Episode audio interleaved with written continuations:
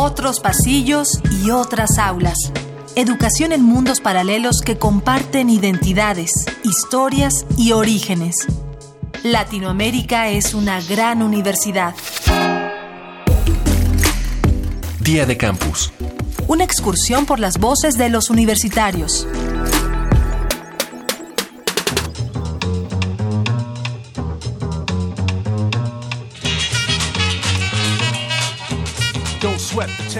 Los métodos son tan variados como la personalidad de cada profesor y los resultados tan volátiles como la mente de cada alumno.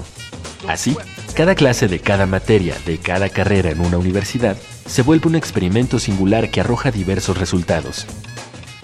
Cuando cada profesor elige el modo de conducir su experimento, estos resultados se vuelven aún más diversos, pero falta comprobar que con la variedad también exista la calidad. Para ti, ¿qué es la libertad de cátedra y cómo favorece tu educación? Pues que cada quien pueda expresar lo que cree, en lo que piensa y digamos no por eso mm, va a ser como la verdad absoluta y admitir eso o tener conciencia de eso, que los profes planteen eso, creo que es muy importante para la educación de, de cualquier persona. Soy Juan José Hernández Calva, tengo 21 años Estudio la carrera de comunicación social aquí en la UAM Xochimilco.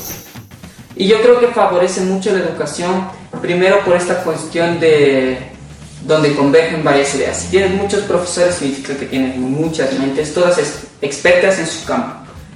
Entonces, si tú le das la libertad de cátedra a un profesor, sabiendo que él sabe lo que está dando y que es un experto en el tema, que idealmente debería ser así, significa que el estudiante, o sea, nosotros, eh, estamos aprendiendo de diferentes lugares del conocimiento, no desde un lugar estático.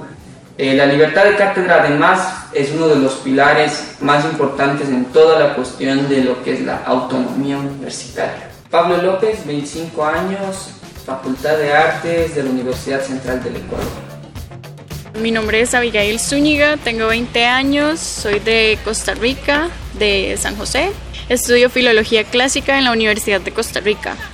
La libertad de cátedra es la libertad que tiene cada profesor en su, en su aula a la hora de impartir sus materias o sus conocimientos y favorece porque entonces todos los profesores tienen distintos puntos de vista y es muy diverso. Entonces uno puede como decidir que sí y que no.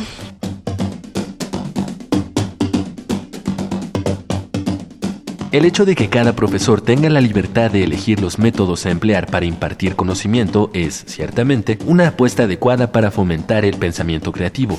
Sin embargo, también es una apuesta azarosa que depende de la misma preparación del profesor. ¿Está comprobado que la libertad de cátedra sea el método educativo más eficiente? Doctora Renat Marcisk, Instituto de Investigaciones sobre la Universidad y la Educación, y SUE UNAM. Yo, según yo, el único. Yo he ido a universidades privadas eh, y no voy a decir los nombres donde trataron de, decirnos lo que se tiene que decir, lo que no se tiene que decir y, y entonces, bueno, hay que, hay que ir a otras instituciones para ver las bondades de la UNAM o de las universidades públicas. Doctor Guillermo Vázquez, Facultad de Filosofía y Humanidades de la Universidad Nacional de Córdoba, Argentina. Bueno, esta pregunta la pienso mucho en lo que hablaba antes respecto de la Universidad Latinoamericana. Creo que tenemos que pensar nuestras universidades y nuestra propia tradición de autonomía. Creo que es muy importante pensar nuestra historia de las luchas por la autonomía para pensar el futuro de las mismas. Eh, entiendo la autonomía como un concepto absolutamente vinculado al concepto mismo de universidad. No entiendo una universidad que no sea autónoma, pero creo que la idea misma de universidad va vinculada a la idea de autonomía en su pasado, en su presente y en su futuro.